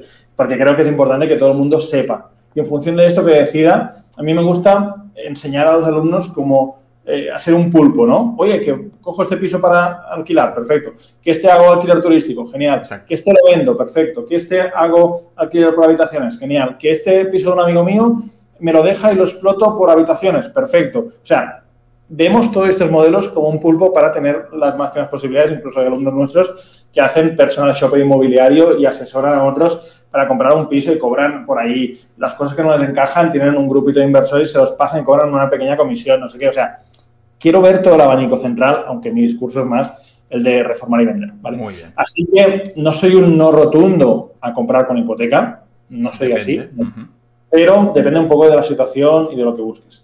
Lo que sí que soy un no rotundo es a comprar con hipoteca porquería y cosas muy malas, porque eso entraña el riesgo. Y a veces, por desgracia, se mira solo el numerito y muchas personas miran solo el numerito de el roce me da un 18%. Pues si el roce de una inversión te da el 18%, seguramente es que tienes un riesgo muy alto, ¿vale? De una inversión inmobiliaria. Sí, hay veces que el banco te financia el 95%, puede haber casos, no digo que no, ¿eh?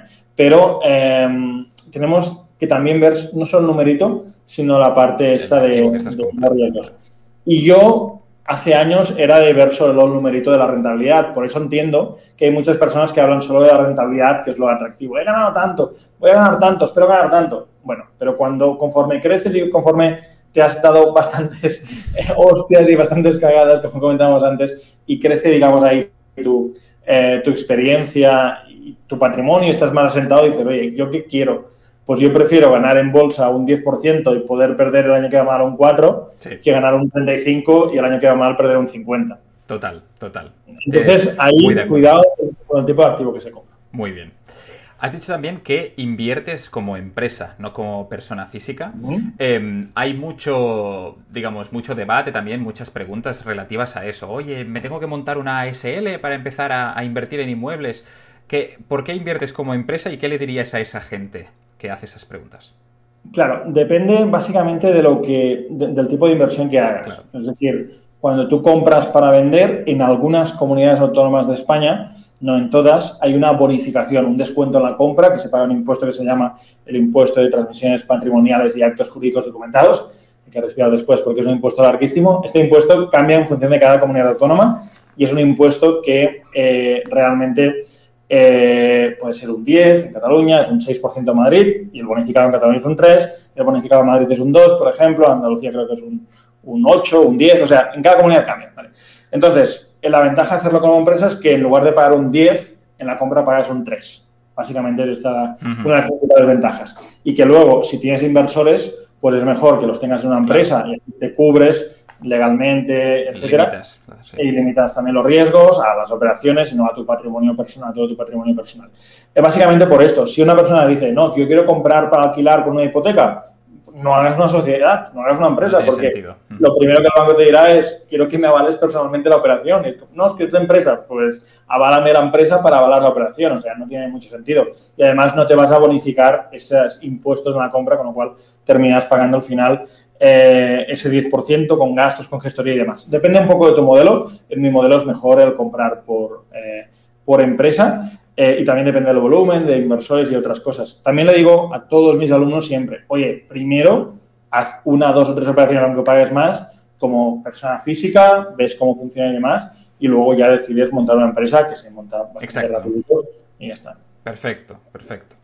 Vale, has comentado que idealmente tú comprarías edificios. Sería la, la inversión ideal. Eh, y ahora, pues como están carísimos, pues vas más a por viviendas y tal. ¿Tienes otro tipo de inmuebles también? ¿Plazas de parking o trasteros? No. Bueno, tenemos a veces de rebote, ¿no? Pero por, no, compramos ese tipo de inmuebles ahora mismo. Empecé con trasteros, como dije antes, pero no compramos ahora mismo.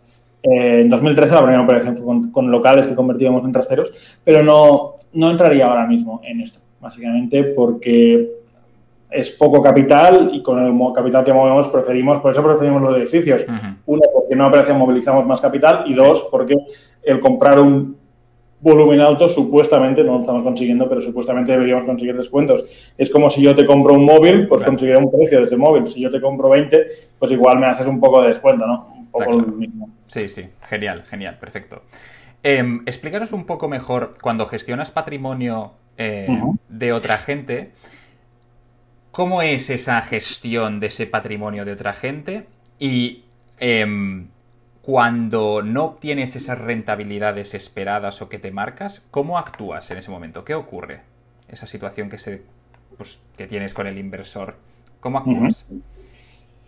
Con mucha transparencia, hay que actuar siempre con mucha transparencia. La gente que está invirtiendo en nosotros, les hacemos reportings trimestrales, les contestamos las preguntas cuando nos hacen alguna pregunta y demás, les enseñamos más números, más datos y hay que actuar con mucha transparencia. Eh, no todo el mundo sirve para tener inversores, pero creo que si es una persona transparente, una persona que va de cara, una persona que comunica lo que ocurre y una persona que gestiona bien las expectativas desde el primer momento, desde el momento de la inversión, yo básicamente lo que explico es, mira, vamos a invertir en este inmueble, la evaluación es esta, lo vamos a comprar por debajo de esta evaluación, tenemos este margen, estos costes y demás, hacemos un business plan, se lo pasamos y demás. Eh, riesgos, bueno, pues que no se venda y lo tengamos que alquilar. O sea, el plan B es el plan A para muchas personas. Sí. Y al final estamos comprando un buen precio que si lo alquiláramos daría ROI, sin financiaciones, eh, daría un 6, un 7%. Bueno, no parece que el plan B sea tampoco un drama, ¿no? y, hacerlo así y, darle la garantía o la máxima garantía posible de que ese inmueble es eh, lo que tendrá si no se cumplen los plazos de la inversión. Eh, es decir, si no somos capaces de vender, pues te quedas con el inmueble, se alquila y demás y se saca una rentabilidad. Eh, es, es un tema de cabeza. O sea, tener inversores es un tema, no es técnicamente muy... Por eso la, formación, en ese sentido lo que vemos es, oye, la técnica de esta, aquí están los contratos, tienes que hacer así, así, así, pero es meterse en la cabeza de que una persona puede conseguir. Claro, ¿qué ocurre? Yo he tenido gente en mi despacho trabajando en temas de, conseguir inversores, de ventas, hemos estado llamando amigos míos para venderles inversiones. Todo esto lo hacemos con los alumnos, con algunos alumnos un poquito más avanzados. Y de hecho, ¿cuál es el problema? El problema es que la gente tiene miedo a cobrar dinero de otros. Ya. Ese es el problema. O sea, yo la última vez que lo hicimos hace un mes, apenas un mes, eh, en el despacho vinieron ocho alumnos.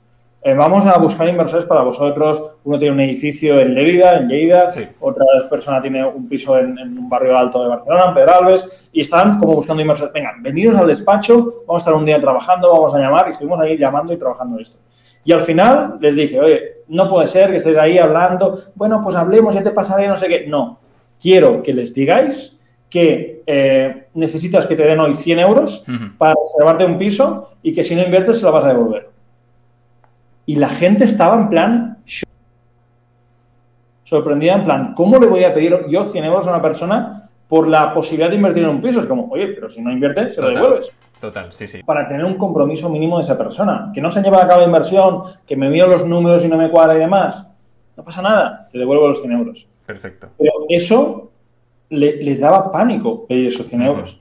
¿Por qué? Porque es un tema al final de, de, confianza, de quién soy yo para conseguir eso y demás. Por eso, todo esto hay que trabajarlo y todo esto, ojalá yo esto lo hubiese sabido hace 10 años y yo conseguí ese inversor grande, ese judío, de, casualidad y te lo juro que fue porque no le pregunté a nadie lo que iba a hacer. O sea, yo me planteé un viernes por la mañana y le dije, Guy, se llamaba Guy ese chico, se llama, Guy ese chico, Guy, eh, estás aquí, que te mueves entre Berlín, Barcelona, estás también en tu casa, en Israel y demás, ¿no? Pues, eh, ¿qué te parece si yo me encargo de gestionarlo todo y en lugar de cobrarte una comisión por la venta y tal, me encargo de todo y me llevo un 20% del beneficio de esos edificios?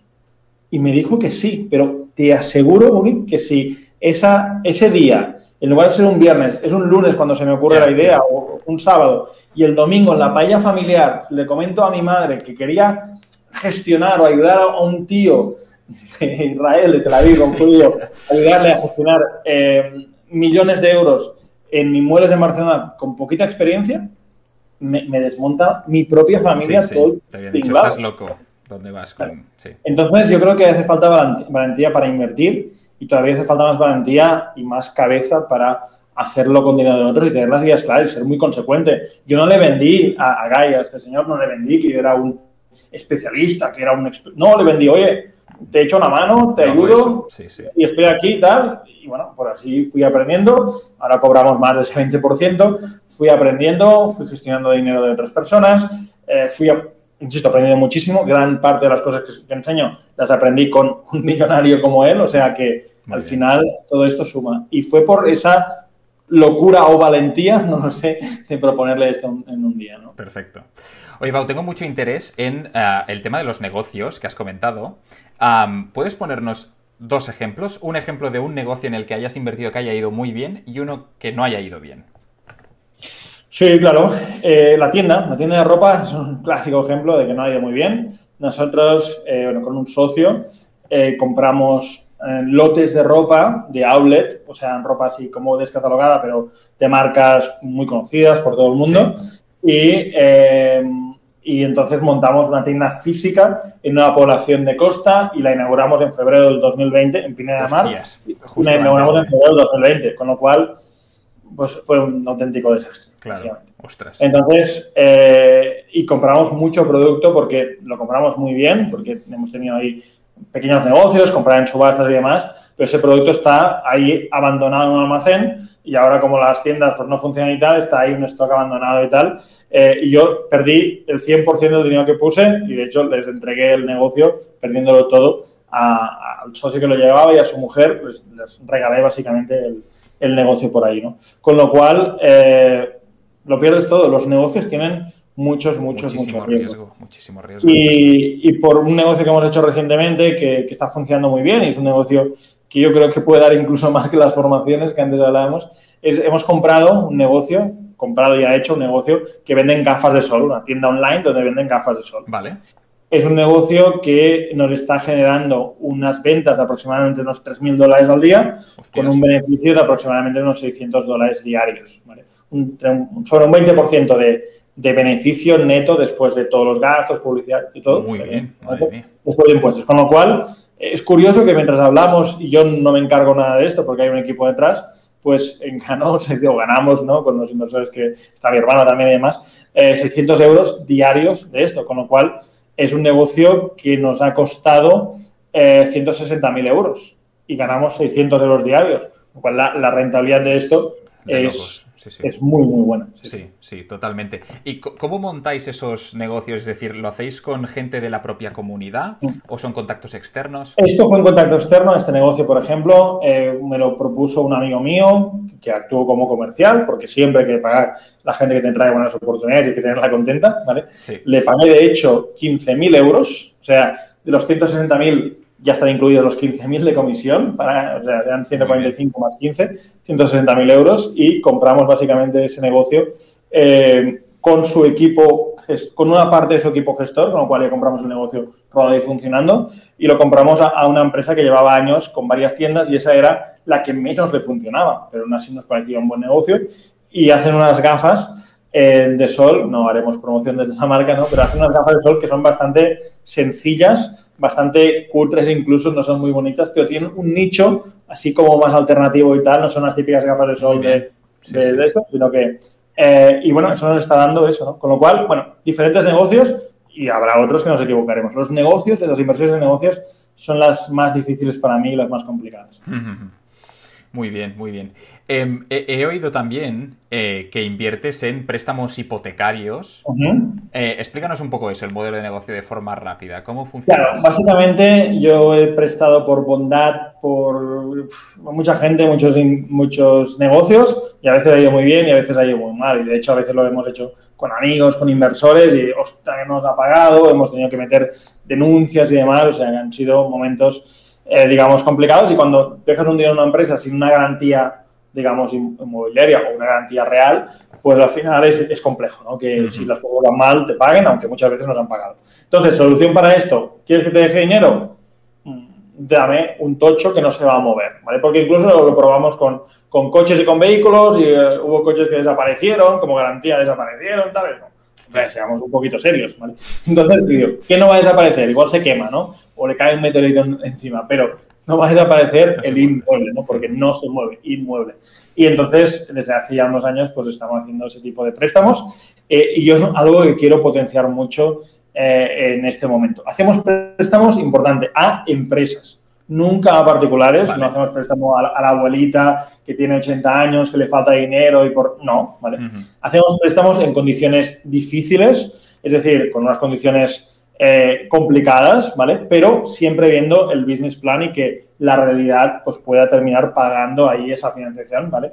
Eh, y básicamente lo que cobramos generalmente es un 12% de interés anual, con una garantía hipotecaria o inmobiliaria que si el inmueble vale 300, sí. pues por ejemplo le damos 100.000, de 300.000 okay. a 100.000. ¿vale? Con lo cual tenemos un margen de seguridad brutal para ir a una ejecución y para llevar una eventual venta o quedarnos el inmueble.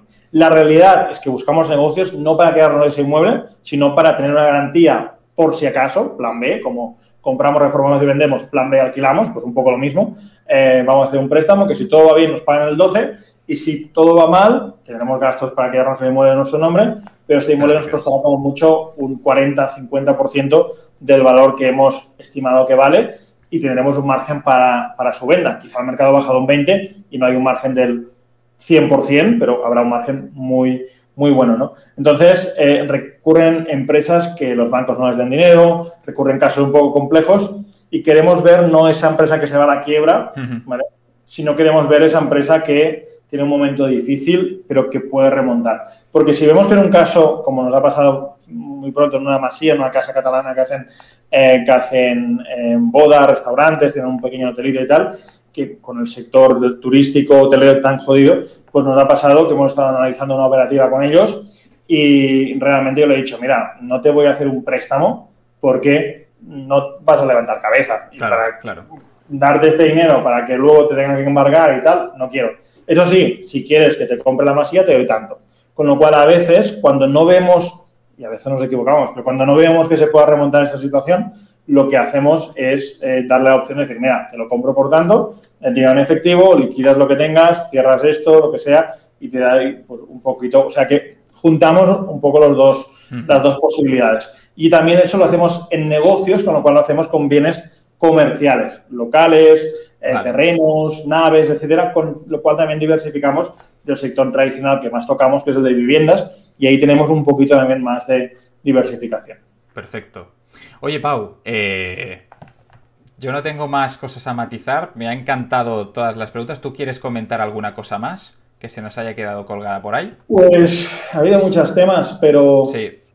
Pero. Pero bueno, hemos podido. Yo creo que. Yo creo que sí. De, criptos, de criptos comentaba algo. De criptos decía que, que comprar, recomendación. No es una recomendación de comprar criptos, pero sí que creo que tener. Yo también las que tengo las compré hace tiempo y, no a este precio de hoy, ¿vale? el que es alto. Eh, pero creo que en un futuro, no sé si a este precio, pero con alguna corrección y demás, tener un activo que se le está, incluso por fondos de inversión grandes, por, eh, eh, por private equities, por, gestores, ¿no? Se le está dando el valor de refugio, pues puede tener sentido especialmente el Bitcoin, no otras muchas que hay, sino especialmente el Bitcoin, parece que tiene ahí un sentido y que la gente confía y al final eh, no es otra cosa que que la gente confíe en eso. ¿Qué valor tiene? El valor, valor no tiene eso, es como el oro que no tiene valor, es la gente confía que eso vale, vale más porque es limitado por lo que sea. ¿no? Con lo cual, no es una recomendación eso, eh, pero a estos precios yo no sé si compraría, esos precios altos que estamos ahora mismo, pero si hubiese una corrección, igual es algo que no se ha subido a la, ola grande que hemos tenido estos últimos, este último año sobre todo, pues quizás es una cosa para tener algo de dinero tengo un 1% de mi patrimonio, aproximadamente. Ahora quizá un poquito más porque ha subido y, se Pero sí, sí, pero. Y también es bueno que si sube y, sube al doble y pasas de tener un 1 a tener un 2, pues es sano decir, pues me vendo la mitad de lo que tengo, recupero lo que puse en su día y estoy 100% en beneficio, con lo cual también es algo por ahí sano puede hacerlo. Nada, ese apunte, pero no sé, lo demás creo que más o menos lo hemos ido muy bien, muy bien. Sí. Aquí en comentarios. Estoy, estoy muy de acuerdo con la parte de criptos. Yo creo, yo soy un firme defensor, pero respeto mucho a la gente que, tiene mucho cuidado ¿no? con el tema de criptos y tal, pues porque realmente es un mercado ultra volátil y está lleno de estafas, como estábamos comentando antes, y hay mucho desconocimiento sobre todo de la tecnología en sí. Pero bueno, una vez estás dentro y ves la belleza eh, de lo que estamos hablando y el potencial que tiene a futuro, eh, estoy contigo. No es una recomendación de inversión, pero yo creo que las inversiones del futuro, los nuevos Warren Buffetts, no van a ser gente que invierta en bolsa, que también la va a haber, pero sobre todo inversores jóvenes que han entrado muy pronto en el mundo cripto. Van a ser los nuevos multibillonarios. Eso está. Ya, hay ejemplos, ya hay algún ejemplo, y va a ser eso. Oye, Pau, pues muchísimas gracias, de verdad, por tu tiempo. Em, ¿Dónde te puede encontrar la gente? Pues en mi web, sobre todo en pagonto.com, ahí no hay demasiada información porque, como te decía antes, no somos demasiados buenos con esto del marketing, pero sí que puedes dejar por ahí tu correo y es una manera también de, pues, estar más en contacto y vamos enviando cuando podemos información que creo que es de valor, eh, obviamente por las redes, YouTube que hemos comentado antes y también pues quien tenga interés de esta locura que vamos a abrir ahora de juntar alumnos que siguen mi mitología eh, y tienen dinero que quieran invertir, pues en pagonto.com barra invierte, ahí también pueden rellenar sus datos y no digo que sea ahora mismo, pero en algún momento iremos contactando a la gente para que, para que también puedan hacer inversor más pasivo con un inversor más activo. O sea, que por ahí en pagonto.com pueden dejar correo, en YouTube. Básicamente uso YouTube, no, no uso mucho más las otras redes, pero, pero por ahí podemos estar en contacto. Genial, Pau. Muchísimas gracias por venir de verdad. Ha sido un auténtico placer. Ha quedado una entrevista larga, pero yo creo que es súper intensa y llena de conocimiento. Así que muchísimas, muchísimas gracias. nada, un placer y cuando quieras ampliamos, matizamos, aquí estoy para poderos ayudar. Perfecto, perfecto, cuenta con ello. A toda la audiencia, muchísimas gracias por llegar hasta este punto del vídeo. Ah, dejaremos todos los enlaces de Pau en la descripción, así que podéis echarle un ojo, podéis contactar con ellos lo que, lo que necesitéis. Y también comentad en los comentarios a quién queréis que traigamos aquí eh, al próximo programa de Dinero sin filtros. Pau, te pregunto a ti, ¿quién te viene a la mente que puede ser un buen invitado? Yo creo que si quieres aprender de, inversión en, inmuebles, o sea, de comprar, reformar y vender, si quieres ampliar más por ahí, yo te puedo pasar una lista de decenas literalmente de alumnos que lo, han hecho, lo están haciendo, están ganando dinero.